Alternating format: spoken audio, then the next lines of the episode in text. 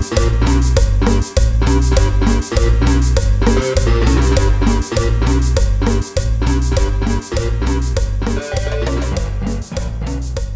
tranza banda? Estamos aquí en su podcast familiar. Estoy aquí con la banda. Todo DJ, ¿cómo estás, güey? ¿Qué tranza banda? ¿Cómo están? ¿Cómo les ha ido? ¿Cómo han pasado estos tiempos? ¿Qué, qué pasó? ¿Cómo celebraron el 420? ¿Y si hicieron caso a todos los consejos que les dimos o qué? ¿Se quemaron piedra al por mayor o qué es eso? ¿Quemaron llanta? ¿Ya, ¿Ya se encontraron con su niño interior en un viaje de ayahuasca o qué? ¿Y quién es este güey que está aquí enfrente? Pues ya nos alcanzó otra vez para sacarlo del anexo al perro. Estamos aquí con el padrino Jerry. Pótense. Bienvenidos a Alcohólicos No Anónimos, presentados por el padrino DJ, padrino Sheva y Jerry. Eh, ¿Cuál va a ser el tema del día de hoy, padrino Sheva? Pues que se sienten con su niño interior y que han leído libros de autosuperación de. ¿Cómo se llama esa pendeja? Marta de baile y ese todo. No, si te que escuchan a. ¿Cómo se llama? Mario, el de ese güey que de serio joya, que habla como puto. Güey que escuchan las señoras. Ni idea, güey. Pues querían hablar de su niño interior, pues la infancia. Entonces, ¿quieren empezar con algún trauma, banda? ¿O, o- o momentos chidos? ¿Quién quiere empezar a llorar? ¿Y quiere empezar a sacar las ñeras? Va, Jerry, cuéntanos, ¿cómo fue tu infancia? ¿Qué, ¿Qué es lo que más te marcó tu infancia o qué recuerdas hoy? Infancia, pues... No, Zafo. Ah, No me viene nada a la mente, realmente. de hecho, el Jerry es un niñote. Ah, es que... no ha salido, de- no ha entrado ni a la adolescencia el Jerry. Sí, en la infancia. Entonces se le salen sus gallitos. Oye, hablando de eso, ¿tú tuviste gallos, güey? Bueno, te estaba cambiando la voz. ¿Qué crees que yo no recuerdo? O sea, en realidad ni recuerdo cómo era mi voz hace 15 años. No sé si iba igual o si haya cambiado, porque así como que tú digas, ¿qué voz otra tengo? Pues no, güey. Pero que yo recuerde, pues no, no tenía gallos, porque sí está esa etapa muy marcada, ¿no? Cuando te empieza a engrosar la voz. O salir bigotillo también. O el bigote acá de chocomil. Sí, güey. El de conde. No, no recuerdo esa etapa. La verdad es que no. No, sí, hay un chingo de traumas ahí para que no se acuerden ninguno de los dos de su Bloqueé todo. Creo Es- que... Bloquearon a su tío el de dotes. Creo que en principio está complicado acordarse de eso porque como tú convives contigo diario, güey, no te das cuenta cómo te va cambiando la voz gradualmente, porque es un cambio gradual, güey, no, no es de la noche a la mañana, pero hay gente que sí lo percibe como de putazo. Me llegó a pasar, güey, pero ya en el último cambio de voz, güey, de hecho ya tenía mi voz actual a como la percibo, que sí decían que se me salían los gallos. De hecho me lo expresó una compañera de secundaria que, que, estaba hablando con ella. Me dice, ah, se te va a hacer la voz de hombre. Y yo, pues ya tengo la voz de hombre, o sea, no mames. Pero para mí, cuando me llegó este gallazo, güey, ya tenía la voz grave. No, no fue en el trayecto porque sí hay unos güeyes que lo tenían súper marcado, güey. Y lo peor es que no descambió mucho. Seguían con la pinche voz de niño, güey. Yo, yo me acuerdo que, o sea, de morro tenía la voz muy chillona. O bueno, a lo que yo percibía. Y las pocas grabaciones que tengo de morrillo, este, pues hablo con la pinche voz bien cagapalos. Pero yo me acuerdo que a mí me cambió como en quinto año, güey. Fue cuando yo noté el cambio. Y, y no noté, como dices, tal vez no así de la noche a la mañana. Pero sí recuerdo que fue como en un mes. Que este, hace una pendeja. que empezaron a salir pelos en los huevos.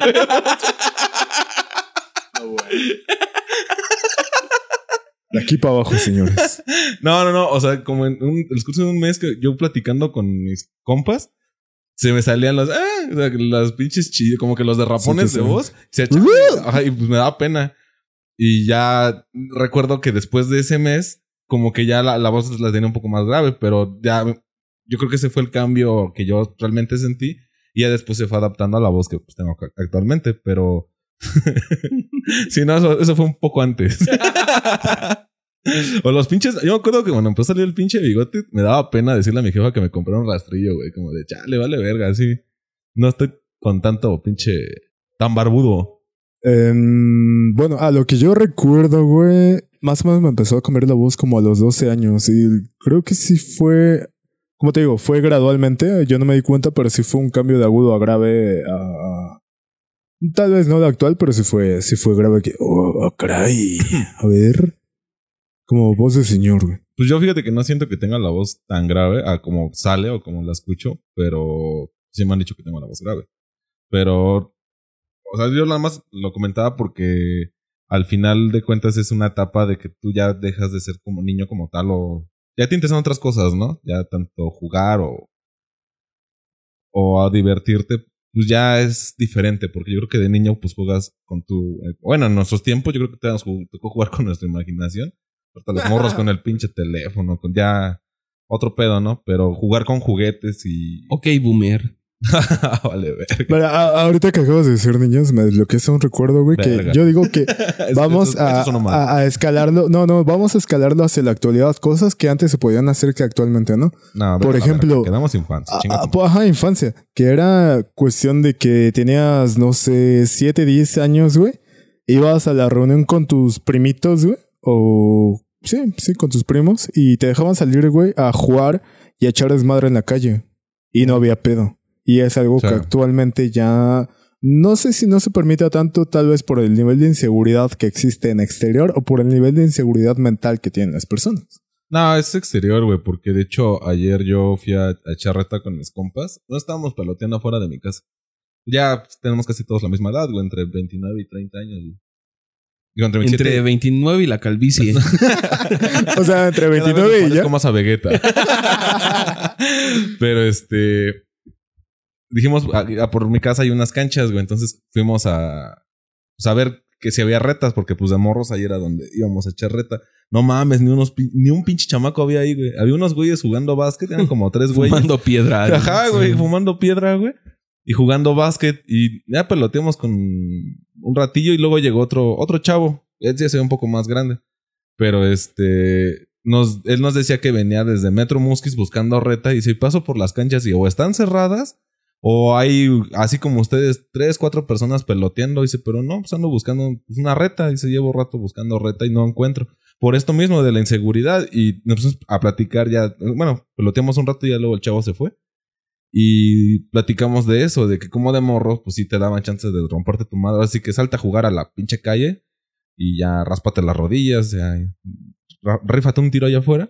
Pero no había esa pues malicia, ¿no? Esa inseguridad por parte de pues, la delincuencia, güey, de cómo se ha ido aumentando en estos años.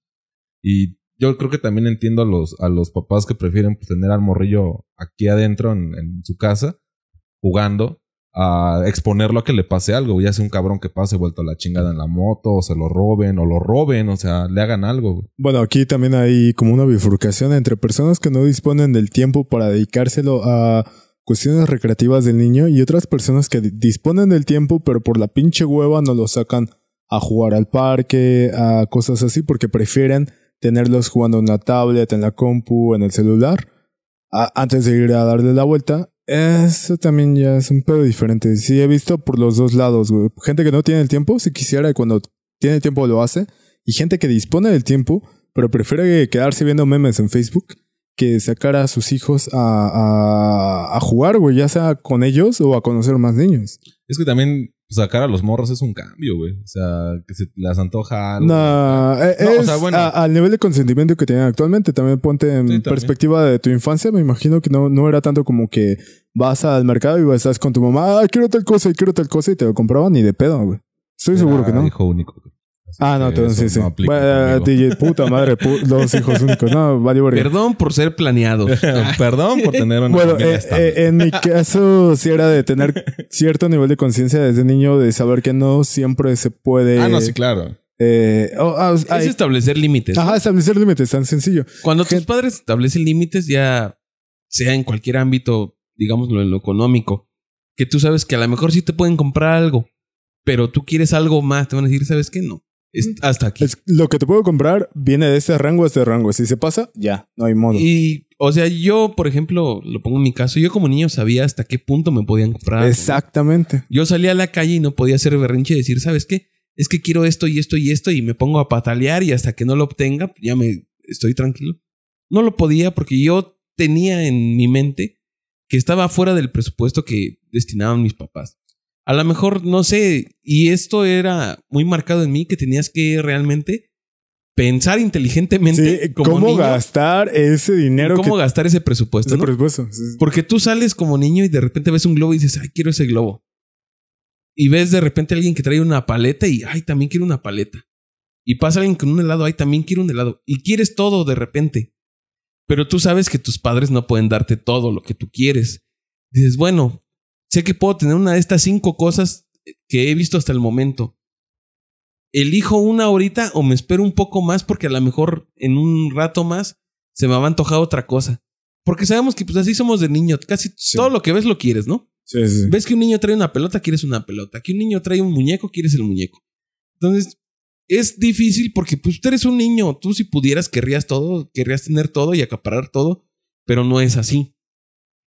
Y como niño no tienes como que esa sapiencia, esa sabiduría para saber elegir y, digamos, tomar la opción pues que más te beneficie o que tenga más beneficio a largo plazo. Lo que más te llene, al final de cuentas. Por ejemplo, no sé, a lo mejor tú dices, "Com- tengo 20 pesos para gastar.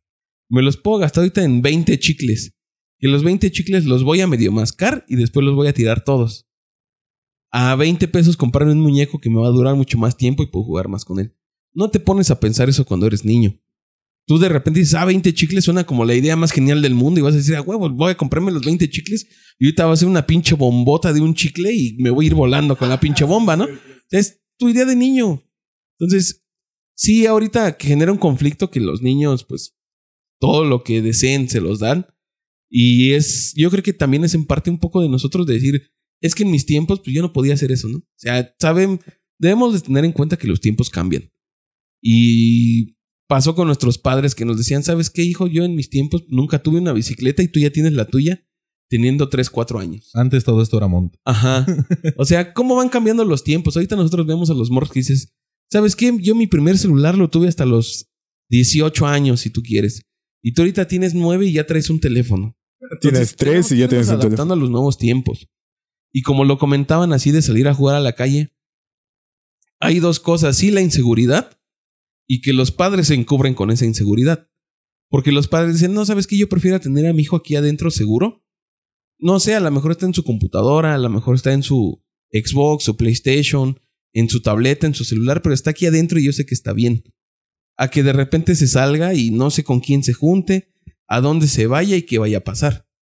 Entonces, ellos se justifican en esa parte de, no, pues es que es por seguridad que yo le doy todo esto a mi hijo porque prefiero que esté aquí adentro y sé que aquí adentro nada le va a pasar. Pero sabemos que también es mala esa parte. O sea, no podemos sobreproteger a los niños. ¿Por qué? Porque el día de mañana, cuando salga a la calle, no la va a conocer, no va a saber cómo andar en ella, no va a saber cómo moverse ahí. Y es algo que al menos nosotros sí tuvimos. Esa, ese, a veces hasta escaparte de tus padres, que decía, ¿sabes qué? Voy a la tienda y no te ibas a la tienda, te ibas más allá, te ibas a la otra colonia. A las máquinas. Sí, que te Y tú decían, tenías por- esa, como que esa emoción, esa adrenalina por dentro de decir, les mentí. No voy a estar donde ellos piensan que estoy. Estoy en otro lado porque, no sé, por ejemplo, el- lo que dijo Sheva de las máquinas. A lo mejor aquí solo tienen una de Kino Fighters 99, pero en la otra colonia ya tienen tres La de más. baile, ¿no? O sea, ya. Hombre, es loco. Pompe. Y entonces te aventuras a irte a la otra colonia y tú sabes por dentro que está mal, porque estás mintiéndole a tus padres. Pero realmente esa parte te hace falta vivirla para que después, muchos años después, no vengas a cagarla en otra cosa, güey. Porque estas son cosas menores. Y que sí, te puede pasar cualquier cosa, te pueden atropellar, te pueden robar. O sea, el- como niño no ves eso. Pero cuando creces y no vives esas aventuras, después la quieres vivir en otro ámbito, que Sí. son ámbitos más pesados, y es cuando ya no sabes qué hacer. O, o, por ejemplo, ahorita me de varias cosas, pero enfocado a este último punto, eh, a mí me tocó mucho en la pinche secundaria de mierda donde iba, que había como que dos tipos de morros. El morro que iba, se sentaba y todo el tiempo estaba a lo que iba, iba a la puta escuela y el cheva. El güeyes que no valían verga, que nada más andaban viendo a quién chingar y engrosándola. Y la banda que, que teníamos como que esa libertad cuando hicimos el cambio, los que se quedaron todavía en el bachillerato, pues lo seguían oprimiendo como si fuera secundaria, pero ya en otro grado. Y los que salieron a prepas o a bocas, a, a CCHs, eh, la gran mayoría se descarrió bien culero, güey. O sea, eh, estoy hablando de que era puro morrillo de 10 y fueron güeyes que incluso dejaron de estudiar, güey. O sea, que les valió madres, que no supieron qué hacer con tanta libertad. Y, y por ejemplo, yo lo veía mucho con las morras, güey. Porque tenía una amiga que era un desmadre, güey. Se iba con su güey. Y de hecho, un par de veces llegó, se iba a ir a coger con su güey y me hablaba, yo me iba chido con su mamá. Ese güey le dije a mi mamá que voy a estar contigo por si te marca, ponte chingón, no vais a cagar. Ah, órale. Afortunadamente nunca me habló la señora. Pero esta morra, pues sí, o sea, vaya, llevó un camino más normal en estos ámbitos de libertad.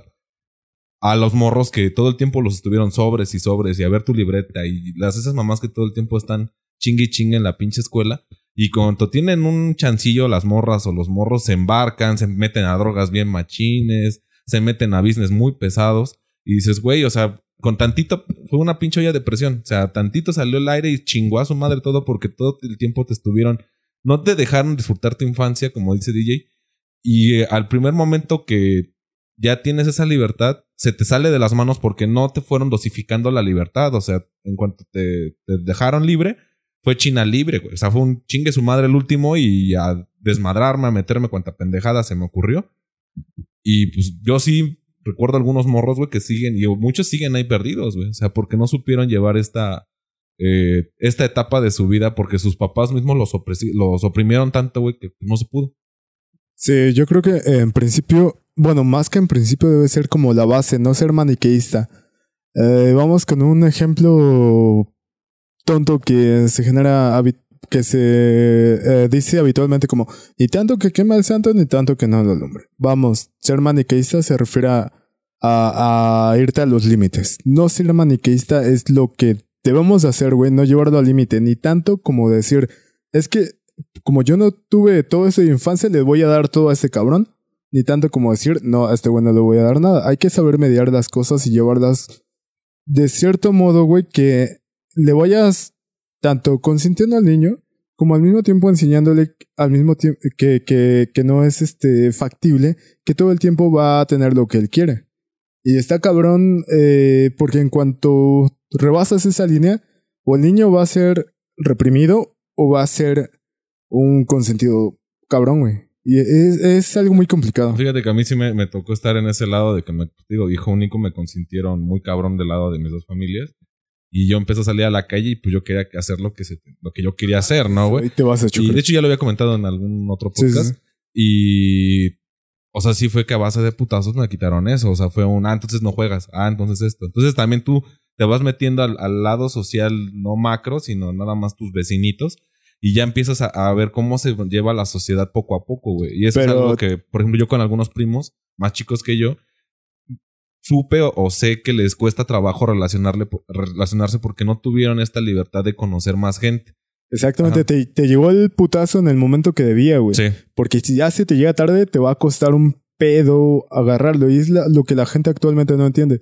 Que los tienen excesivamente consentidos a tal manera de que les dan todo y si llega un momento donde eh, le dices que no, te va a hacer el berrinche, va a patalear y no, no, no, no. Y de desesperado dice, ah, está bien, ahí está. Y a final de cuentas el niño entiende que por berrinches va a obtener lo que quiere, es lo que vemos reflejado actualmente en redes sociales.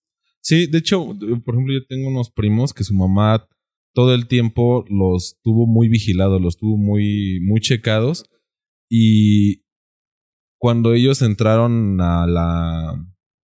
Uno reprobó un año en secundaria, se llevaban un año, bueno, y meses pero entraron juntos al, bachillerato, entraron los dos a un bachilleres. No, güey, pues mi tía, o sea, ¿cómo crees? Y me dicen estos güeyes que allá adentro venden droga, o sea, dices, pues es que es parte de la realidad. Cruda y culera y no debería de ser, porque todos queremos vivir en el ser, pero, o en el deber ser, pero pues el ser es uno, es lo que está viviendo ahorita y la, como está de chingada la sociedad. Entonces mi tía se espantó y no sabía qué hacer y mejor lo sacó de la escuela, perdieron todavía otro año para que los metieran a una de paga y dices, ¿hasta qué punto tú vas a seguir encapsulando a esos niños? Ajá, porque el mundo está allá afuera y, o sea, va a llegar un, un momento, un punto en la vida en el que, digo, salvando un poco las, las comparaciones, pero entiendan el ejemplo, las personas que tienen un niño especial con síndrome de Down. O sea, tú ves que son viejitos porque los ves en el tianguis, los ves en algún lado y dices, o sea, yo luego pienso, chale, ya se ve bien grande. O sea, ves que hay dos tipos de niños síndrome de Down. Uno que se ve muy independiente y otro que se ve que nada más está atrás de su papá y atrás de su papá. También hay niveles en el síndrome de Down. Pero dices, o sea, si tú también como padre no le fomentas a que, a que él busque su, su camino, no se va a poder independizar jamás. Y el día que tú te mueras, porque va a pasar, también se va a morir él. O sea, de que no Sí, sabe güey. defenderse, ¿no? O sea, madres. El otro día hablaba con una amiga que es maestra a nivel preescolar y me estaba comentando que realmente ahora los padres ya no educan a sus hijos.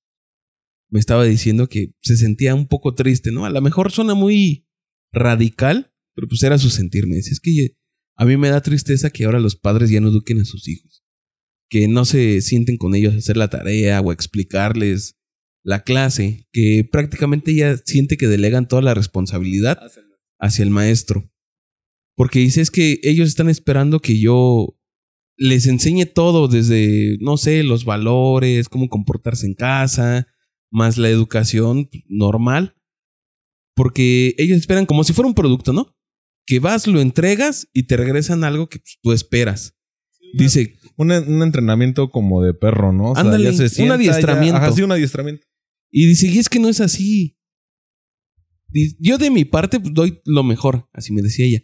Yo trato de que los niños pues estén pues lo mejor posible, que se sientan bien, que aprendan de más. Dice, de mi parte pues sí pongo todo lo que yo tengo. Me dice, inclusive pues cosas que yo no debería de enseñarles, trato de, de platicarles. Me dice, yo hablo mucho con ellos y me dice, son muy listos, los niños son muy listos y tienen como que ese deseo de aprender pero llegan a casa y en casa no los toman en cuenta. Porque dice que ella luego se pone a platicar con ellos y a ver, ¿qué haces? No sé, en tus vacaciones o en tu tiempo libre o cuando llegas. Y la mayoría dice que se la pasan en los videojuegos, en el celular. Y ella, tal vez porque somos igual de la misma generación, les pregunta, ¿y no vas al parque o no sales con tus amigos a jugar? No, no haces cosas que nosotros hacíamos en nuestro tiempo. Y los niños les responden, no, no, yo llego, juego que el Free Fire, que el Fortnite un rato, eh, platico con mis amigos en Facebook y cosas así. Y dice, son niños que tienen 6, 7 años a lo mejor. Y están haciendo cosas que realmente son aburridas. O sea, yo como niño a esa edad, a mí me hubiera aburrido demasiado de decir, ah, pues es que estaba en Facebook viendo cosas. No, yo lo que quería a los 6, 7 años, y a lo mejor es por el contexto de vida, ¿no? Son otros tiempos. Pero yo a esa edad lo que quería era salir con mis amigos, andar corriendo en el patio, no sé, o sea, yo creo que nosotros como que sí le dábamos más uso a la imaginación, igual y porque teníamos menos recursos, porque también eso tiene que ver mucho. O sea, yo sé que ninguno de nosotros crecimos como en la opulencia, con grandes cosas. De repente, no sé, tenías a lo mejor una caja de cartón y en esa caja de cartón vaciabas toda tu imaginación y la podrías transformar en lo que tú quisieras. A diferencia de alguien que con más recursos en ese tiempo podría tener un Nintendo a lo mejor, ¿no? Que ya era una caja de juegos. Pero para ti tu caja de juegos era una simple caja de cartón donde te imaginabas demasiadas aventuras. Le decía a ella, es que los tiempos van cambiando. Le digo, no puedes ahorita juzgar a las madres y los padres de ahora comparándolo con lo que fueron nuestros padres nuestras madres de hace 30, 40 años. Le digo, no se puede, sencillamente no se puede. Cambiaron los tiempos, nos tenemos que ir adaptando. A lo mejor este resultado que vemos ahorita de lo que están siendo los niños no nos convence y eso ha pasado todo el tiempo. O sea, cada generación anterior ha visto a la siguiente como que va en retroceso. Cuando no es así, vemos que estamos más adelantados. Y, lo y un ejemplo claro es la expectativa de vida que ha crecido siempre. Nunca ha ido en decaimiento, siempre ha ido en crecimiento. O sea, el- un adulto hace mil años era la persona que llevaba los 30 años, que ya era casi una persona mayor. Ahora la expectativa de vida está mucho más arriba. Y eso es en parte por cómo hemos ido evolucionando.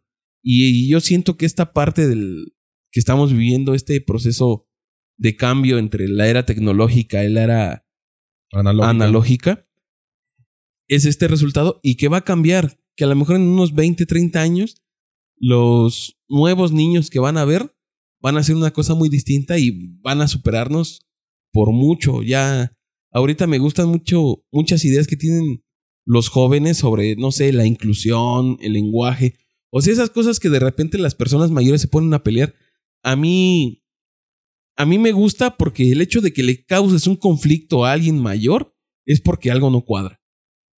Y ellos están casados con su idea de que no sé, hay hombre y mujer y de repente vienen unos chavitos y te dicen, no sabes qué, no solo es hombre y mujer, hay como otros 20 géneros en medio de esos.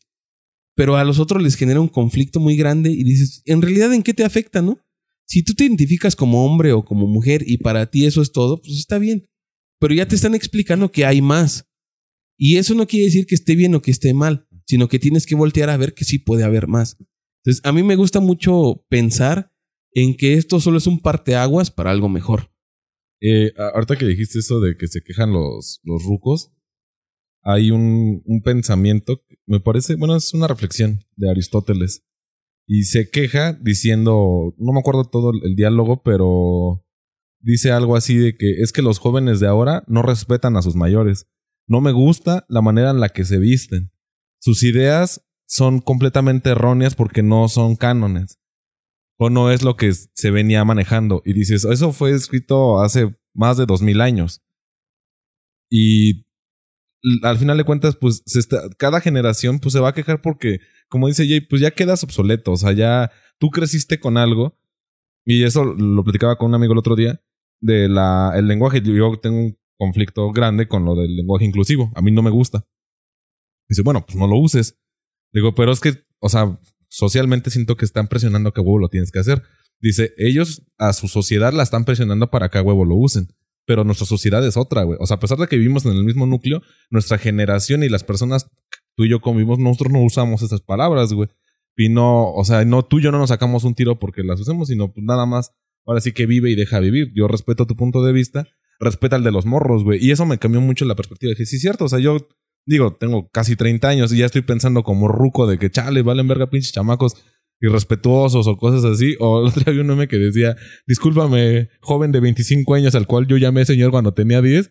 Y hoy me siento así, dicen, gracias, no, cuando paso la bolita, digo, chale, vale, verga. De por sí acabado. Y luego todavía te bajan el autoestima, pues más, más ñero. A ver, de, de esto justamente lo que estaba hablando hace rato, güey, el maniqueísmo, que se refiere a visualizaciones radicales que van hacia lo que está bien o lo que está mal. Ese es el pedo que se vive actualmente, que son demasiado estirados hacia la línea de o esto está bien o esto está mal, no hay puntos intermedios.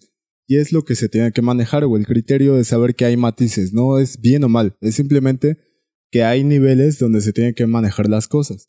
Por ende, eh, lo que tú estabas diciendo que la, actualmente juegan con videojuegos porque no la prudencia económica actualmente es diferente a la que se vivía anteriormente y actualmente ya es más factible que alguien tenga un videojuego, más fácil que el que tenga eh, la adquisición para obtenerlo, pero no significa que por ende debe estar todo el día en el videojuego. Y es algo que en nuestro lapso de cuando fuimos niños se veía, se venía manejando, güey, que es como, ok, está el videojuego, güey, juégalo 20 minutos, media hora, una hora, dos horas, juégalo dos horas, güey. Pero después de esas dos horas salte a jugar fútbol o a la chingada. O sea, tiene que haber como ese punto intermedio, güey. No irse a los límites. Y es lo que está fallando actualmente, que la, las personas tienden a irse o a un límite o al otro. Ya no hay grises, ¿no? O sea, o eres blanco o eres negro. Sí, eso también yo me Y, y es una falla inmensa actual, güey, de que las personas prefieren tener al niño jugando videojuegos. Por cuestiones de seguridad, se escudan con eso. No sean mamones, güey. Tienen un pinche día libre. Ay, es que quiero descansar. Su puta madre quieres descansar, güey. Nuestros papás también quieren descansar sé si se el pinche tiempo para ir a jugar con nosotros o para sacarnos, tal vez no jugar con nosotros, pero estarnos vigilando mientras jugábamos con otros niños. Entonces, no mamen, también no se escuden con esa mamada. Porque... Sí, no. Realmente entiendo esa parte de que tú quieras descansar un día a la semana. O sea, tú, no sé, trabajas, de... Ponle tú en el menor de los casos ocho horas diarias. De lunes a sábado descansas domingo. El domingo lo que tú querrías es realmente descansar, porque al otro día te toca levantarte temprano, ir a lidiar con todo lo que engloba trabajar desde el transporte. Si vas en transporte público, la aglomeración de tantas personas. Si vas en tu propio auto, la aglomeración de autos, el tránsito, todo esto, te cansa. O sea, realmente te cansa psicológicamente. Llevas ahí la carga. Y de repente dices, va, tengo un día libre a la semana. Ese día a lo mejor lo quiero dedicar para estar un rato sentado. Pero dices, no puedo, ¿por qué? Porque mi hijo quiere ir al parque. Y entonces buscas esta alternativa, de decir, en lugar de llevarlo al parque, que pase esas dos horas o tres horas jugando su Xbox. Eso a mí ya me aliviana un poco. O sea, ya son tres horas que no tengo que estar ahí presente o ahí haciendo un desgaste y mi hijo está bien. O sea, yo no digo que sea todo el tiempo, pero sí de repente es como la escapatoria de decir, pues si puedo entretenerlo, ¿por qué es entretenerlo? Es como, lo entretengo un rato, no todo el día, un ratito. En lo que yo esto, estas dos horas que él está jugando, yo puedo sentarme a ver el fútbol, a ver una película, o simplemente a leer, no sé, cualquier cosa, pero que tengas esas dos horas para ti, porque en toda la semana no tuviste esas dos horas para ti. Entonces ya te liberas un poco. Y es algo que nuestros padres no tuvieron. Y a veces ese, el cargar con toda esa presión te, te hace actuar de, de maneras que no deberían. Yo diría en principio pinche egoísmo y estúpido que se vive actualmente. No Y- tienes hijos. Espera, lo digo. Ajá. Justamente tienes. Justamente se Ni huevos. Que lo estamos, lo, lo estamos eh, conversando desde afuera de la cancha porque no tenemos hijos. Pero cuando tú tienes hijos, te das el tiempo de ir a, a jugar con Ese es el ellos. deber Es que no te das. Te lo Eh, tienes que hacer. No me vas a. Es que realmente te lo tienes que hacer. No es que tú quieras, ¿sabes qué? O sea, sí en el papel es como decir, a mí me gusta convivir con mis hijos, pero realmente vas a querer un tiempo para ti. Y eso va a ser siempre. Al nivel que tú me quieras, ya lo hablábamos el otro día que estábamos hablando de la amistad y el noviazgo. Hay de repente que llega un tiempo que dices, quiero dos, tres horas para mí solo. Estás, para hacer hablando, lo que yo estás quiera. hablando de dos o tres horas, güey. Tienes un día libre a la semana, un día libre. Que de ese tres horas Sí, güey, pero también la casa para ti, requiere mantenimiento. lo demás, tienes güey. que ir a comprar También cosas. no mames, o sea, estamos hablando de una sociedad donde ponemos a, a, a los niños, güey, a decir, ah, cámaras, ponte a, a trapear, güey, ponte acá. También es algo que se ha perdido, güey, porque sí, al menos lo que a mí me tocó era de, a ver, chavos, ya tienen cierta edad, no sé, 6, 7 años, pues cámara, pónganse a barrer, a trapear y ahora sí, eh, Pero no eres sus de Flanders para hacer de eso algo divertido. no, no, no, no, no, no, me refiero a esto. Me refiero a esto, me refiero a esto. El niño lo va a ver como una carga así como de, No, "Ay". eh, a eso voy, precisamente a esto. De que debe haber una carga para que posteriormente deba haber un momento de diversión para todos. De ¿sabes? relajación. De relajación. Que es como, ok, eh, yo fui a chambear, mis hijos se encargaron de limpiar la casa, mi mujer se encargó de hacer el... el ase- lo estoy haciendo desde un modo machista. que viva el machismo. Y que chinga a su madre que no entiende el puto punto que quiero tratar. Al chile. Básicamente Puto es como que todas las responsabilidades se van eh, dividiendo entre la familia y una vez que se llevan a cabo todas estas responsabilidades, hay tiempo libre. Hay tiempo libre para que papá se haga pendejo, para que mamá se haga pendeja y para que los hijos, hijos Ajá, salgan a divertirse. Y esto lo está planteando muy bonito. Pero date cuenta que las familias no son papá, mamá e hijos. Hay familias en que solo está el papá y que solo está la mamá. La Y dime qué tiempo libre puede tener esa A ver. persona. Una duda.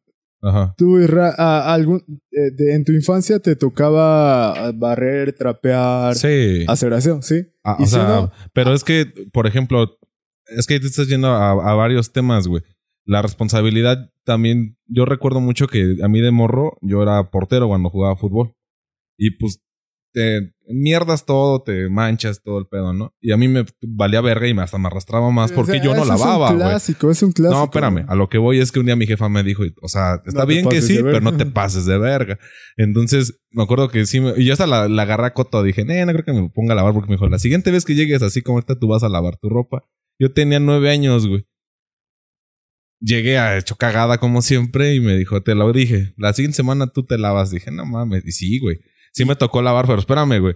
De ahí yo, yo me hice responsable de, de mi, de mi aseo en cuanto a mi ropa y mi mamá me fue delegando pues responsabilidades.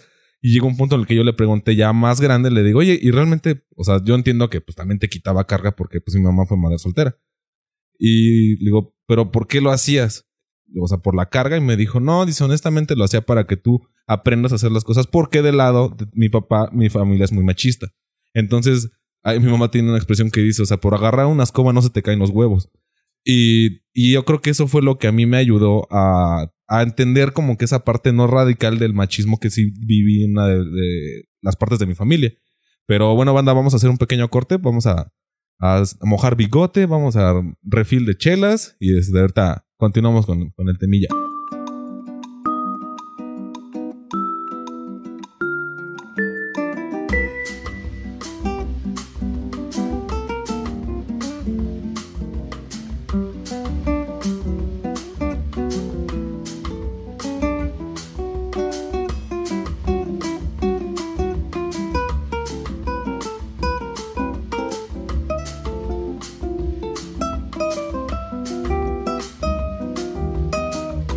Esperemos que ya hayan ido a, a echarse una firmilla.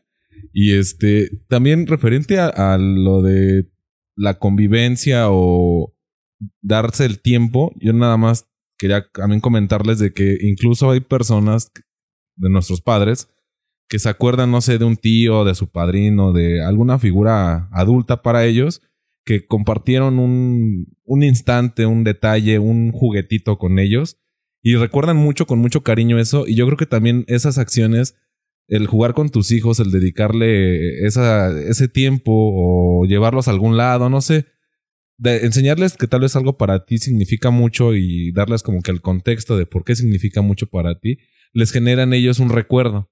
Ahora sí que como la película de Intensamente, ¿no? Genera un recuerdo que se va haciendo más y más fuerte y te, te acuerdas de cuando partamos y ya nuestros hijos se queden, o sobrinos, o lo que tengas a la mano, tal vez no, te- no quieras o no vayas a tener hijos, pero generas ese recuerdo y dices, ah, mi tío era así, o a mi tío le gustaba esta rola, y ya, y ya todos hemos escuchado eso, ah, yo siempre con una rola me acuerdo de alguien. Y eso yo creo que al, al menos a mí me, sí me, me acuerdo de muchos tíos que han compartido conmigo cosas, tías, eh, primos, que yo agradezco mucho el tiempo que estuvieron conmigo, el- los detalles que tuvieron, incluso amigos o personas que tal vez una vez en la vida te los cruzaste, pero hicieron algo de ti de niño que te agradó y dijiste a huevo, o sea, hay, pues hay personas buenas, ¿no? En el mundo. Y esa inocencia de niño, pues a mí afortunadamente yo sí me acuerdo de muchas cosas así y también del otro lado, las cosas ñeras. A ver, retomando un poco lo que decía DJ hace bastante rato de tú como niño dices, este es el presupuesto, este es el límite y debemos de eh, gastarlo en cierta manera de que a mí me, me satisfaga, satisfaga, satisfaga.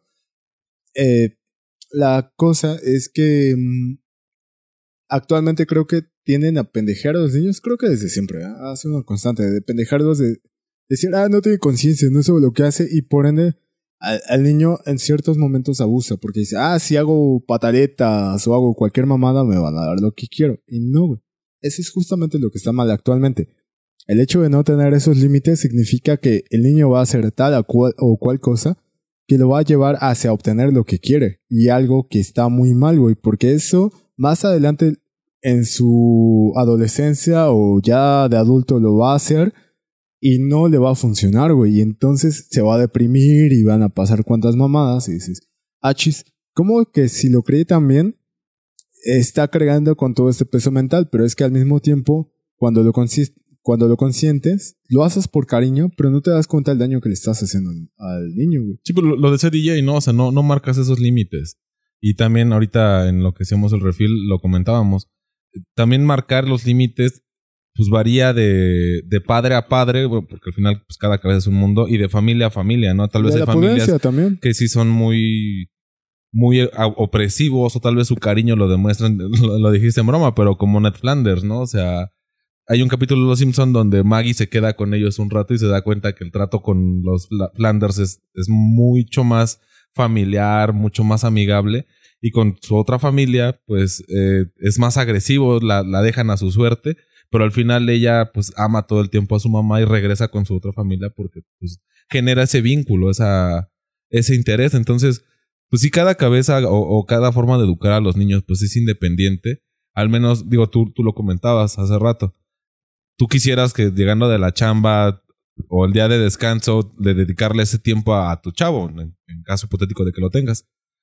Pero, pues tal vez para ti sí, pero para otra persona le revale madres el morro y entre más tiempo está pendejado en la computadora o, o es que no te esté chingando, pues tú a toda madre no estás pisteando, estás cotorreando con el compa, estás, este, no sé, haciendo otra actividad mientras no te esté chingando la madre. Entonces, ahí sí ya depende de cada quien el hecho de que tú, tú decides cómo vas a educar a tus hijos.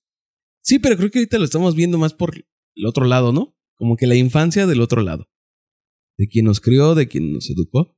Estamos yéndonos por ese lado, entonces vamos a retomar lo de la infancia desde nuestro punto de vista de niños. No sé ustedes cuál sea la travesura que más recuerdan, porque todos los niños hacen travesuras. Entonces, ¿cuál es la travesura que más recuerdas? Alguna vez hice una pendejada, güey, sin tener el nivel de conciencia. Yo tenía Ah, ya me acuerdo. en cierta conciencia, güey, que los motores, no, no sé si recuerdan que habían juguetitos que tenían motores, güey, de aspas. Unos motorcitos así Sí. chiquitos que funcionaban con baterías.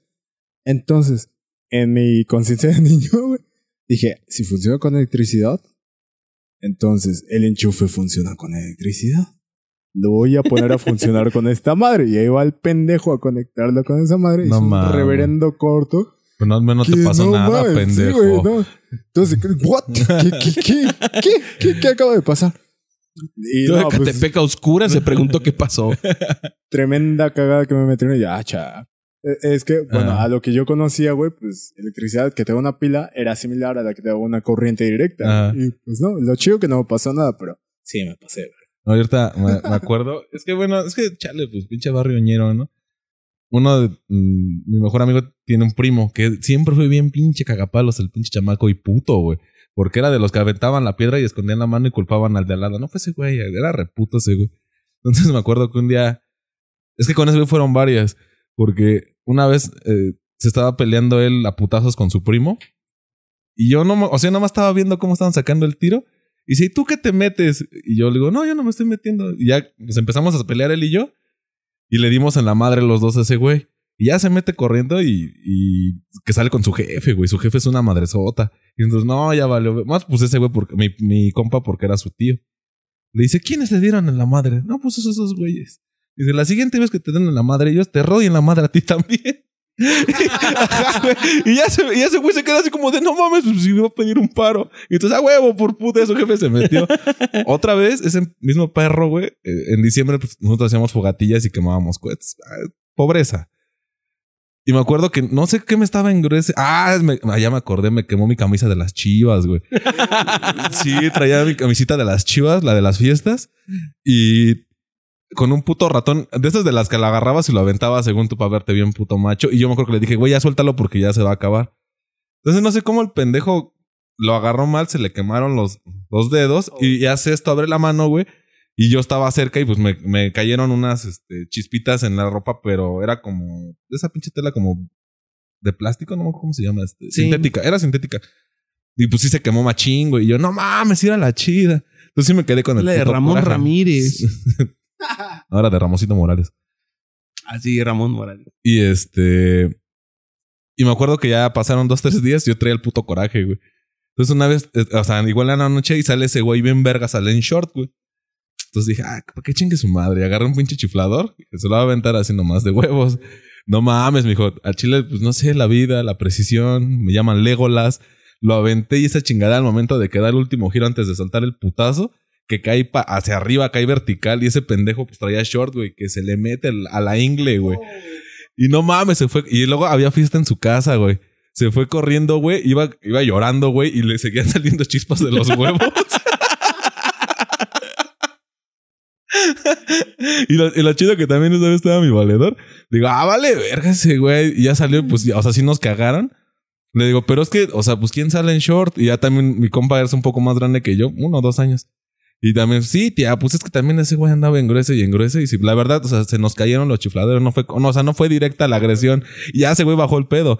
Pero dice, no mames, si te pasaste de ver. Como le decíamos de pavar el pinche podo, el pollo. Dices, ¿Cómo hiciste llorar al pollo, mijo? Le digo, ah, pues también chamaco puto. Le digo, aparte me quemó mi camisa, que se vaya a la verga. Tenía como nueve años ya todo un puto terrorista, güey. Tú, DJ. Es que no la recuerdo como tal, pero me la platican. Se supone que cuando iba en el kinder, tenía a mi mejor amigo, ¿no? Todos tenemos un mejor amigo como que en cada etapa de la vida. Y tenía a mi mejor amigo. Y según cuentan que a este se llama Octavio. No, no sé qué sea de él. Pero que otro, otro niño le pegó. Y yo me metí a defenderlo. Y en ese tiempo, en el kinder donde yo iba, apenas estaban construyendo como que las. estas albercas y areneros. Entonces dicen que yo agarré al otro niño, le pegué y lo aventé del, de la alberca hacia abajo, hacia donde no hay nada, porque todavía no estaban con agua ni nada, la estaban construyendo y que lo aventé. y yo creo que esa es la. Así como que la mayor travesura. Pero, lo- lo- o sea, ¿lo abriste o se te acusaron la maestra o Sí, estaba? sí, pues mandaron a hablar a mis papás porque yo lo aventé y no sé qué le pasó. O sea, no sé si, Niñocidio, ¿eh? si, si se abrió algo, se Si está en rompió silla de algo, ruedas actualmente. Si hice un vegetal. Si, si está si en modo, un piedroso. si está en modo Cerati. no, no sé qué haya sido de él, pero sí mandaron a hablar a mis papás por la conducta violenta que yo había tenido. no mames. No, pues es que chale. Es que de morro como que pues no mides, güey. No, pues no saben las chile, consecuencias ajá, de güey. O sea, Ya pues, tú lo- así pasan los accidentes. Digo, Jerry, o sea, lo dice de mamada, pero, o sea, se pudo haber electrocutado el pendejo ahí Sí. y, se lo, y que se lo hubiera cargado O la pudo haber incendiado toda su casa. Así, también cuando con- estaba contando Jerry su historia, me acordé de una. Que una vez fuimos a las chácharas, a un tianguis. Para los que no sepan qué son las chácharas, pues es como así el- lo que nadie quiere en su casa que saca a vender. Esas son las chácharas. Entonces, mi papá encontró un Nintendo, creo que era un Family, algo por así. Y lo compró muy barato, porque ahí todo te venden barato, no es como el desperdicio. Ahí está. Entonces lo trajo a la casa y yo estaba emocionado porque pues, era mi primer videojuego que iba a tener. Pero yo no, no tenía ni idea de cómo funcionaba, la verdad, ¿no? Yo solo sabía que ya iba a poder jugar. Entonces, él le hacían falta cables, los cables que para, la, para el sí. televisor y que era un adaptador en esos tiempos porque no todos los Porque iba televisores. conectado a la antena. Ajá. Ajá. Entonces lo conectabas a la antena y te dabas un adaptador. Cualquier cosa, ¿no? El chiste es que él me dice, bueno, ponlo ahí y ya después compramos lo que le hace falta. Pero acá, don desesperado, Ajá, don, ya me urge jugar. ya quería jugar y entonces lo conecté directo a la luz, pero lo conecté mal porque no sé qué conecté a la luz que lo quemé. ¡Huevo! Ah, te mamaste. Cuando lo conecté, nada más tronó y me espanté y lo solté y se cayó y se abrió. Y es como de, ah, No mames. pues ya. chavo, era tu única oportunidad de tener uno de estos. Ya ni modo. Y sí, No ya lo quemé y ya nada más me le quedé viendo y me regañaron pues, por la acción. Sí, es como de. No te regañan por lo que haya costado, sino por lo que pudo haber pasado, ¿no? Sí, güey. Es como de, estás haciendo algo que no deberías. O sea, al- a- en ese tiempo, así como el Jerry, pues no mides la, el peligro que tiene el meterte con un contacto eléctrico. Ah, sí, sí. Yo metí los cables que no sé ni cómo los metí ni de qué eran, no me acuerdo la verdad. Pero yo me acuerdo que sacó chispas en cuanto lo conecté, lo solté y se abrió. No, no, no, así valen verga, Bueno, de hecho, también ah, es que la, la infancia como tal, al menos, para mí no fue culera, güey. Me vienen cosas chidas, güey. Por ejemplo, ya tenía un family, güey, y en alguna ocasión fuimos a un puesto de chacharas e igual encontramos un, un family. Y el que yo tenía tenía la figura de PlayStation. Porque, pues, bueno, ya lo he contado anteriormente que Era el Polystation. que- el PlayStation, que, se, que se los dieron a mis papás como un PlayStation. Entonces, alguna vez estábamos ahí por el mercado, güey, y vi, vimos un Family. Fue como, oh, a ver, una consola de videojuegos, o sea, la misma chingadera que teníamos. No mames, estaba 20 pesos, güey. Lo vendían a 20 pesos el Family, pero chido, güey, el que es la cajita blanca, me parece. Bueno, ya estaba como amarillenta. y, y cuando llegamos a mi casa a probarlo, era funcional, güey, totalmente. Y esa madre actualmente creo que está carísima, güey. Sí, pues La, no. la original, güey, sí. Pues sí. Tan solo ahorita, por ejemplo, ves que se detonó mucho el pinche mercado de, de juguetes de los niños de 40 años, ¿no? Que van a comprar en cajitas y todo ese pedo, los coleccionables. Y de morro tal vez tú tuviste, de hecho, yo tengo un pinche Hot Wheels, este, que es edición de colección, es de He-Man. Y yo no, o sea, a mí me gustaba porque la parte de adelante es así como, como un batimóvil, más o menos se parece al batimóvil, así de largo. Pero en la parte del cofre tiene una calavera. Y yo me acuerdo que de morro ese era, o sea, era mi juguete, güey. O sea, era el juguete que yo. Qué chido. Ajá, era chido, güey. Entonces, eh, pasaron años, te hablo de como 10, 12 años. Y un día que estaba limpiando esas madres, vi que decíamos del universo. Y dije, ah, chinga. Entonces ya revisé y en la parte de abajo dice que es el carro de Skeletor. Y ya me puse a buscarlo. Y, o sea, y era un carro de colección, güey. Y dije, chale, o sea, pues esta madre tal pudo haber valido un, un cambio más si lo hubiera guardado de esos años ahorita. Pero pues de morro te vale verga y juegas. O sea, Sí. no ves. Yo me acuerdo que uno de mis hijos tenía una que otra figurilla así de colección, los tenía, pues así alto. Yo siempre decía, ¿me dejas jugar con ellos? Y pues me mandaba a la verga de que no mames, o sea, lo vas a romper, no, no la cagues. Pero lo entiendo que pues eran sus cosas, ¿no? Él, él habían costado y, y tal vez tú por la falta de, de cuidado que es de un niño, le ibas a dar en toda la madre al juguete. Y yo a pesar de que de yo siempre fui muy cuidadoso con mis cosas, o sea, y súper mamón, güey. O sea, era de que, carnal, salieron cinco carritos de aquí y me hace falta uno. Aquí va a valer verga, va a haber putazos. Y sí rasuraba a mis primos para ver, y sí encontraba mis cosas porque digo, chale, o sea, sí, chale. Llevando faltoso. Sí, güey, pues sí, contra, contra la pared, perros, ya ver tus zapatitos, ¿no? Y sí, o sea, yo sí los esculcaba chido, güey, para encontrar mis cosas, pero porque las cuidaba, decía, chale, de los super están en un buen pedo. Y llega Don Claveles a pasarse de verga, pues qué pato. Pues, eh, es algo curioso, güey, que es que, por ejemplo, nosotros siendo varones, aunque son féminas, güey, eh, de eh, cabello llam- largo. llama la atención el estar jugando con carritos, güey. Entonces, de repente, si no tienes tu, tu pista Hot Wheels, tienes la facilidad de obtener un his, güey. No, no sé por qué. Oh, sí. En mi caso, sí era de tener un his, güey. Y estar pintando en el piso ahí tu, tu Carretera. carretera, güey. Y estar jugando a, a empujar el carrito, güey. Pero que no se pasara de verga. Tienen que seguir la línea de la carretera que trazamos y estarle pegando para que no se saliera. Si se sale, si se sale otra vez vas al principio. Y estar jugando así. Siempre co- como que ha habido cierto ingenio para estar jugando. Y creo que los niños actualmente todavía lo tienen, güey. Pero se ve mermado por el hecho de que... no es mermado, sino se va a otras cosas. Sí, Por es ejemplo, que sí es los niños ya creatividad empiezan mermada, a, güey. a manejar aplicaciones y de repente hacen dos, tres cosas que pues, a lo mejor uno no hubiera hecho en su tiempo. Por Pues ejemplo, hecho TikTok. O sea, TikTok en un principio, pues era nada más para los chavitos que querían bailar y mamadías así. O sea, realmente la plataforma era muy joven para morros de menos de 14 años. Ya que se empezaron a meter, pues acá actrices Erika o... Ajá, exactamente. Ya rucones a hacer pendejadas. Dices, ah, pues y ya más mm, personas más grandes empezaron a, a meterse a la aplicación. La, fue cuando la aplicación realmente detonó, pero Ahí- originalmente era para niños. de principio te digo TikTok era para pedófilos, pero hasta su puta madre lo sigue siendo. Pinche cuidado con- Ay, no sé, no quiero meterme en eso. Cuidado con ese pedo. porque- Hablemos de los tazos. Ah, Ah, ah, bueno, sí, carajo. mejor vamos. vamos nosotros, además, los tazos. Vamos con los tazos. En mi infancia eran los tazos. Así como que yo me acuerdo cuando iba en la primaria, de repente salieron los tazos. Los. El boom, yo creo que lo- con los, los de, Pokémon, sí. Que ya ves que de repente todas las marcas grandes empezaron a sacar sus productos. Uh, y Mirinda, yo recuerdo que Sí, creo que era Mirinda. El que tenía el portatazos, Ajá. ¿no? Que costaba como 20 pesos y creo que dos, tres fichas. Los tres Sí. fiches. De esos, Y aparte- ¿ustedes qué cosas tuvieron? No, fíjate, ahorita que dijiste eso de los tazos, me acuerdo una vez, estaba yo en- con mi familia en Cihuatanejo y fui a la tienda. Y precisamente era de la segunda generación de los ta- de Pokémon de tazos, güey. Entonces acá abro mis papas y me sale un tazo, güey. Y dije, a huevo, ¿no? Uno, culerón. Meto la mano para seguir comiendo y me sale un segundo tazo. Dije, ah, no mames, a huevo. ¿Sí sabías que había un Oye, niño en me- México que no tuvo un tazo? Espérame, espérame. Dije, a huevo, esta, o sea, soy el, el santo grial, ¿no? Meto la mano y sale un tercer tazo, güey. Nah, dije, no mames, el güey. elegido, güey. Entonces ya como dije, no mames, es neta. Y, o sea, me metí, o sea, me asomé en la bolsa y eran cuatro putos tazos los que vienen No en esa mames. bolsa, güey. Imagínate gastarte toda tu suerte de la vida en puros tazos. o sea, no.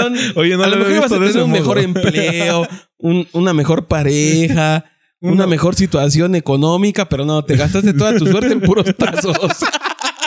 Lo volvería a hacer porque yo me acuerdo que hasta volteé a ver al cielo porque todavía en ese momento era creyente. y mandaste un beso. No, dije, no, o sea, ¿en serio soy yo el elegido? Me vinieron a meter que, dos, dos, que dos eran repetidos, acaba de aclararlo. Ah, bueno. Pero no mames, eran cuatro tazos, güey. me vinieron a meter dos recuerdos. Uno, el- cuando le quitan la tira de tus papitas, de tus chetos, güey, le quitan la tira a, a tu envoltura y dices, ah, no, güey. ¿Por qué le, tira- le quitas la tira, güey? Ya no te va a salir tazo. Sí, la que va por fuera, güey. Ves que la la que va por fuera. una tirita de Sí, plástico. que ahora la ponen por dentro. ¿no? Ajá. En la verga, ¿por qué eso? ese estaba por fuera, güey. Cuando se la quitabas a alguien era, uh, ya no te va a salir tazo. No, ya valió madre. Nunca había oído esa pendejada. No, ni yo. No mames. Ah, bueno, Es muy de gente tal de vez pueblo, era leyenda urbana de mi pueblo. Y la otra, de Mirinda, güey. además de los tazos, estaban las fichas. Ah, lo que te, Ah, las pensé que era lo que iba a que decir lo de traían. las fichas que adentro traían estampitas, Ah, no traían había- No era estampa, era como un lenticular. Ajá, ¿Cómo se era, llaman? era como En 3D, un, un lente que venía o animado, que era este. El 3D. Sí, de esos que 3D. mueves, como cuando vas a unas Como casas de una- señoras y está un Cristo que, Que abre y cierra los ojos. Ándale. que tiene, un Pero nombre, traía Pikachu, güey. tiene un nombre específico, holograma. Un holograma. No, o- holograma es holograma No, el es que te digo cosa, es ¿no? este, un 3D. Ah, ok. Así Bueno, venía el desconozco 3D o la metálica. Y la metálica además funcionaba cuando entregas tres tapas de Mirinda, güey, más 20 pesos, te daban la Pokébola. que era para Ah, jalarla. la verga. Ah, sí, cierto, Sí, que tenía un imán, ¿no? Ajá, tenía- Y Ah, los entonces no era el metálicos. portatazos, ¿verdad? Ajá. No, no, no, era ¿El portatazos quién lo sacó? también Sabritas? Lo Eh, sacó el Sabritas. portatazos Sí. venía. No, eran de No. galletas, ¿no? No, no, no. No, el güey. portatazos era de sabritas, pero tenías que comprar el. La el. Sí, la sabrisemana, Exactamente. sí, en sí. ese venía, güey. Sí, güey. Eh, en ese que te digo de Mirinda venía la Pokébola que tenía como una especie Pensándolo de... bien, se me veía bien pendejo con mi portatazos en mi cinturón piteado, ¿verdad? Pa- parecías como cobrador de... de Como del checador. micro. Como Cobrador, checador de sí. cómic. Como si trajera la marimba. Era, era un vistazo a tu futuro. Desde ahí decía, "Ah, pobre niño, va a ser naco de grande. Velo con sus botitas. Sus sacapapas. fíjate que ahorita ya me pusiste a pensar que creo que sí, toda mi suerte se fue en tazos, güey. Porque después, cuando salieron Ya los. lo traumé, sí, güey. porque después cuando salieron los tazos de. De, de Yu-Gi-Oh. Los de Yu-Gi-Oh, güey, eh, salía Exodia. O sea, y todos saben que Exodia es como Rugal. O sea, sale esa madre y a la verga el juego. Y me salió, porque había uno de plástico que era en, en holograma, que tenía atrás como prismático. Y el metálico, güey. Y yo era el único morro de la primaria que tenía Exodia metálico, güey. Ah, la madre. Y esa Y- madre nada más salían rufles y sabritas. Ajá, Las y más sabritas, caras, güey. Las de 7 Sí, güey, pesos. la- la- nada más, costaban 5 pesos. De güey. 100 Cinco. costaban 5 baros. Sí, güey, 5 baros. Ah, era cuando los Chetos costaban chetos 2.50. costaban Sí, güey. 2.50 y los rancheritos Dos. Dos. Dos, con los sí, churrumais. costaban 5 baros. Y me acuerdo que hasta los morrillos de los salones me iban a buscar. Oye, aquí de este salón, iba creo que en quinto o en. No, iba en sexto, güey. Iba en sexta, güey. Y, y iban a buscarme al salón para ver mi tazo, güey. Ah, ah, es que estoy en clase, aguántenme. Neta, güey. O sea, mi tazo sí era acá. Y, o sea, según yo lo guardé, güey. Pero es que también era Pero por pasaron partes, años ¿no? El Exodia. Ese no, ese güey, venía no, completo. ese sí o sea, venía completo. venía completo y era, bien me acuerdo que estaba así como de costado y la parte de atrás era plateada, güey, y era todo metálico el tazo, güey. Estaba bien verga ese Sí. puto tazo, güey. Ah, Y sí, man, chulada, creo, que- creo que sí vale verga, banda. Cuando Es más, vamos a ponerlo de portada de este episodio. Sí. Vamos a Ah, buscar el tazo y lo ponemos de portada para este episodio. Sí, porque yo ya no lo tengo y yo, lo, yo me acuerdo que lo había guardado. Y a- de hecho ahí tengo mi caja de tazos. Y el otro día, lo- lo- así de mamada, me puse a verlos y que encuentro mi tiro, güey. Ves que tu tiro era el que estaba todo raspado Ah, hasta sí, su güey. puta, ya bien abollado. Bien dije, puteado, ajá, dije, ¿y este güey por qué sigue aquí? Luego dije, ah, pues es el tiro, pendejo, no chido, mames. Pues era el que traía la magia. Así que, ah, ah, te volteé Ya- todos sus tazos. Ya cuando se me quedaron con sus mamadas que la ametralladora, esas ya eran puterías. La Ah, chida sí. era acá de a Sí. un tiro y a los que te llevabas, si no, mamabas. Ah, que la ¿Jugaron metralladora. tazos pero con monedas? Eso se llama rayuela. Ah, sí, güey, sí. Eso rayuela y lo, lo anduve de veces, albañil. algunas veces en mi infancia me llegaron a, a cagar porque, ah, chis, te mandabas con 5 varos y llegas con 30, ¿qué pasó aquí? y pues todo jugando tazos de dinero, ¿qué pasa? Sí, los tazos de dinero eran la onda, ¿eh? No, Agarraba- mi escuela no pues era era tan lo mismo, pero en lugar de tazos rica. ponías No, monedas. En lugar de tazos era moneda, si volteas la moneda del valedor. No, ya Yo pues, lo que- único, de, al menos de mi infancia, que llevaba dinero era cuando poner las pinches bimbo cuando compraba mis cigarros. Ah, también las La- Bimbo las de Bimbo jugar Cards, güey, como pero las de era un negocio bien ojete, güey. Sí, porque era comprar el pan bimbo que se te pegara el puto pan bimbo en el paladar. No, y es que el pan bimbo Toda la semana. sabemos que es caro. Sí, exacto. Sí. O sea, no era como que te podías comprar una bolsa de pan bimbo diario. Era Sí, una no- para la semana. No, no eran unas donitas, güey, ¿no? sí, No era algo más relax. Y eran quién sabe cuántas tarjetas. Yo me acuerdo que tenía Alex Aguinaga. Era como, ah, sí, de Necaxa. Mis respetos a donde crees. Y ya de repente que uno de la América, como que los de la América eran más caros, ¿no? Y putos. Yo- sí, yo- como No, en ese Bueno, tiempo no yo tenían creo que es tanto por la zona, porque pues, aquí mis amigos sí eran como que todos los que le iban a América y eran las que te- se cotizaban más. Yo, como siempre, pues he sido jodido pues con los Pumas. Yo ni, ni me acuerdo de las de México. Yo me acuerdo de cuando salieron las de la Champions y yo así jugando y intercambiando, Mundial, ya ¿no, sabes. No, no eran de la Champions porque yo junté completo al Inter de Milán. Ah, no, O sea, lo tenía, pero porque lo fui cambiando y lo fui ganando, Ah, sí, que güey. Pero, o sea, y al final me acuerdo que ya, bueno, completé uno de los, o sea, ese equipo, güey. Dije, a Chile están bien culeras putas cartas y ni le voy a este puto equipo, valgo verga. O sea, ya en ese momento de morro empezó acá la reflexión de doble A de, chale, ¿qué estoy haciendo con mi vida? Viendo mis cartitas en mis manos, güey. A, lo que le iba, el iba de sí, es un negocio bien objeto, güey. A menos ahí en mi barrio era de dejar la cartita parada, güey, pero de jugar de dinero, güey. Haz de cuenta, Ah, sí. las dejas todas paradas. Ajá, la- así era así Sí. como yo jugaba y las tirabas con un peso. Ajá, las horas Ajá. con un peso, güey. Y no faltaba el agasajero Sí, que no llegaba con las de el- 10 y se llevaba dos. Por eso Nah, pero ahí valía. Vamos a jugar de un peso. Ah, sí, Tiras o moneda sea, la- un peso. Vas a jugar de 5, moneda 5. Vas a jugar de 10. No, de hablando 10. del pan, ¿se acuerdan cuando también en el pan bimbo salían estas que eran unas cosas Las- de plástico para ¿A ensamblar? no que apachurrabas tu pan, Ah, ya sé cuál lo es, ponías sí. como a Ah, sí, sí. tostar y ya se le quedaba la figura. figurita. Sí, güey. Ah, era para tostar. Sí. ¿No era así nada más para el pan blanco? Sí, No, yo también creía. lo tenías que no, tostar. sí, Ah, no. y ya pues, cuando lo tostabas, ya la figura se veía mejor. Ah, no, tú eres más, más, No. más pudiente que nosotros. Sí, no, yo, yo lo, nada más lo Sí, aplastaba güey, así nada más era de darle la figurita como, ya, eso era como, todo. como- Era mi diversión. como un cortador, una, un delimitador que. No, sí, cuando lo tostabas ya agarraba la forma así bien. Ta- Ah, Bueno, ya el- vamos a cerrar esto. Ah, vale, verga. Bueno, Traumas de la infancia. Tu trauma de la infancia, el mayor Ah, que tengas. No mames. Ah, Hay que hacer un especial de ese, ¿no? Porque sí Ah, son ok, ya, varios. ya me vino a la mente. Eh, nunca tuve el ricochet. El C4, creo. No, no recuerdo. El ricochet que giraba que y seguía. Chocaba y daba vuelta y seguía, ¿no? Ajá, ese. Sí, sí, sí. Fue mi ¿Tú, trauma No, lo mío sí es como que más filosófico. Eh, Tenía un tío. ah, mi tío, el de dotes. No, no, este. Yo creo que no recibir el apoyo de la persona que yo esperaba que me apoyara. O sea, eso fue algo que sí. sí me Ah, Ah, chale, sí está pinche bien mamador profundo, de güey. mierda. No, No, mejor serio, hubieras dicho sí. tuyo primero, dije. ¿Cuál fue ah, el tuyo? ¿Cómo se llamaba? Pro Evolution. Ah, ah. Era ¿El un. Pro Evolution Soccer? Ajá, el Pro Evolution Soccer. ¿Cómo me gustaba ese? Yo veía los comerciales y veía así que le apretaban y pasaban. Ah, y tiraban sí, a gol. Y decía, ah, está bien bonito. Se me pasó cuando uno de mis primos lo tuvo. Ajá, y no era tan Y divertido. que me invitó a mi casa, a su casa y me dijo, vente, vamos, yo tengo el Pro Evolution. No, pues sí. Pedí permiso para quedarme como una semana en su casa para estar jugando todo el tiempo. Y ya cuando lo jugué no era lo que esperaba. Sí, no, no era tan divertido. Y decías, ah, bueno, por algo no lo tuve, ¿no? Nada, de hecho. Eso y un carro de control remoto que tampoco nunca tuve. Estaban bien putos caros. el Sí, más próximo que tuve era un carro de control remoto, de cable. pero de cable. Sí, a huevo. Que Todos solo iba hacia uno. adelante y hacia atrás. E Ibas como idiota con tu Ajá. cable de un Era como el- Siguiéndolo. Era como el Fire, Fire, pero en este. y Una que lo patrulla. jugabas una vez porque ya no tenías para las pilas. Ah, sí, también. Porque eran de Sí, pilas. era de cuatro pilas, güey. Ni Entonces, siquiera dos, cuatro. Lo güey. jugabas una hora y se acababan las pilas y es como de bueno. A, a mí, ¿sabes yo cuánto, cuándo era mi diferenciador de un juguete caro, güey? Cuando tenía pilas de las que son pegadas, güey, de las pilas dobles, güey. Yo decía, no mames, esas, sí, de las pilas que son cuadradas, pues. Ah, de las cuadras. Las- y Ah, yo- las que te pones en la Sí, lengua güey. para darte Sí, toques. de- Ajá, no, no sabía que se hacían esas pendejadas, No pero. mames, es un clásico. ¿Sí fuiste niño? ¿Sí fuiste niño, no güey? mames. ¿Qué- Sí, ¿Quién hace esas pendejadas? Todos los niños. Perdón, manda. De hecho, todavía lo hago. no, bueno, espérame. Ah, es, sí, que, tiene batería. es que eso voy.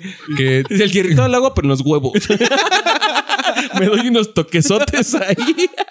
Unos palpis. No, pero por ejemplo, es que en mi casa o por mi casa era muy difícil conseguir ese tipo de pila, güey. Entonces, yo me acuerdo que cuando iba a hacer mi lista de reyes, sí me fijaba qué tipo de pila usaba porque yo sabía que, como dice, güey, nada más era una vez y a la verga. Porque digo, al final compraba las Rocket, las, las ñeras, Ah, las de las de dos jalones y se- se- o las del gatito negro. No me acuerdo. Ah, las, sí, las Ready. Ándale, esas. Y ya, pues como eran cinco varitos que ya te daban otro ratito de diversión. Pero esas pilas cuadradas, yo jamás tuve un juguete que tuviera eso. Porque sabía que era un, un pedo conseguirlas. El, el varo, güey, costaban creo como. Bueno, 20 ya varos. último, el mejor juguete que tuvieron. Verga. Mejor juguete, güey. Fue una ciudad que le vendían en comercial como, ah, es una ciudad donde está Spider-Man y es toda una pinche ciudad. Ah, y sí, que sí, la lo ese en el. Ah, ¿El del Spider-Man que volaste? Ajá. El que de- no, el que el que dejó en el perdí, mercado. sí, El que dejó en el mercado. Sí, ah, sí. sí, bueno, ya perdiste Ese fue mejor. Tú, Sheva. Es que yo tenían dos, güey. El Play, pero como tal no es un juguete, pero juguete así como tal, el carrito que te digo de este de Hot Wheels. Hasta la fecha lo tengo. Ah, el de los amos del universo. Ajá, el Skeletor. Yo también un PlayStation. Y el segundo, me acuerdo que cuando estaba de moda Digimon, me trajeron el. No, el Greymon. Se llamaba Oh, Greymon. ¿no? sí, Greymon. Que Que, se se, me- que se convertía en a War Greymon o Metal Greymon. Sí. Ese que Ah, el, ya, ajá, Ah, el no original mames, que estaba muy, muy le invertías como que las piezas y no sé, y se transformaba. Creo que ese fue mi mejor juguete y no sé qué le pasó. yo tuve eh, ese, pero tuve el lobo. El-. Ah, Ah, el Garurumon. azul con Ah, el Garurumon, ajá, lo Metal. Garurumon. Y bueno, banda, pues este, esperamos haya latido. Eh, pues, ya saben, banda, sigan compartiendo. Vamos a seguir subiendo pues, cada que se pueda.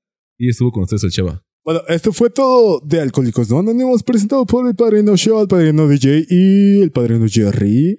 Nos vemos en la próxima, DJ. Pues esto fue todo esta ocasión. Nos estaremos escuchando próximamente. Ya sabemos que no tenemos así como que un día para publicar semanal o quincenal.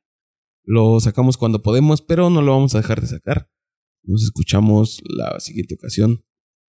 Cámara banda, cuídense mucho, echen desmadre, paz.